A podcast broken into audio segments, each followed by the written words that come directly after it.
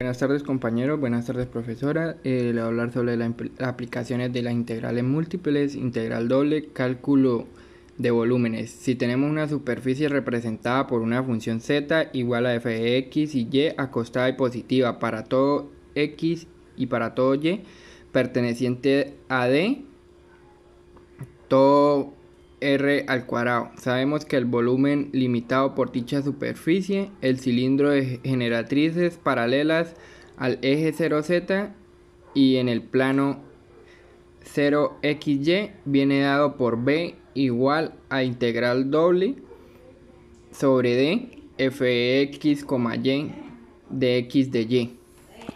El cálculo del área de una superficie sea f de x una función continua en una, en una región acotada de D del plano 0xy y el área de una superficie obtenida por la intersección de z igual a f de x y f de y con el cilindro que tiene por base D viene dada por a integral doble base D raíz cuadrada de 1 más z sobre x al cuadrado más z sobre y al cuadrado de x de y.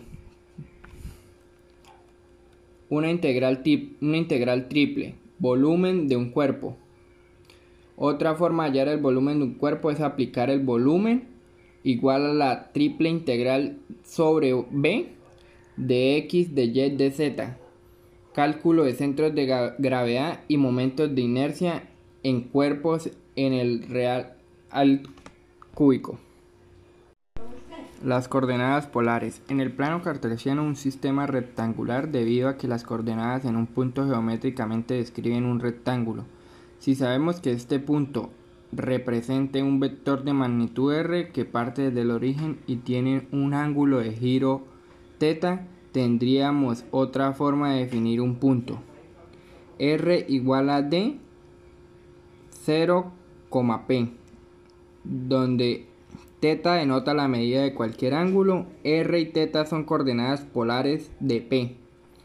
Para que haya una correspondencia entre dos puntos del plano y las coordenadas polares, sea una bionicua, tomadas el rayo vector de R de un punto cualquier como más y su ángulo polar comprendido entre 0 mayor o igual que teta y teta menor que 360. El sistema de coordenadas esféricas. La ecuación de la superficie esférica es x al cuadrado más y al cuadrado más z al cuadrado igual al rayo del cuadrado. Esfera de centro 0, 0, 0. En un sistema de coordenadas esféricas de punto P, el espacio viene representado por un trío coordenado de r, teta y beta donde r, teta y beta son coordenadas esféricas.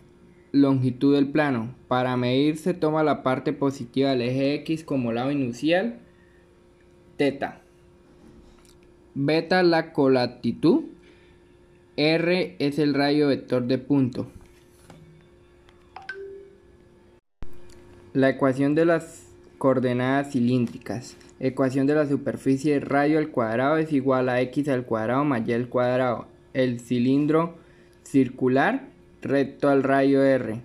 Un sistema de coordenadas cilíndricas de punto P el espacio representa un trío ordenado entre r, beta y z, donde r y θ son coordenadas polares de proyección P sobre el plano XY y z es la distancia dirigida del plano P al plano R y θ.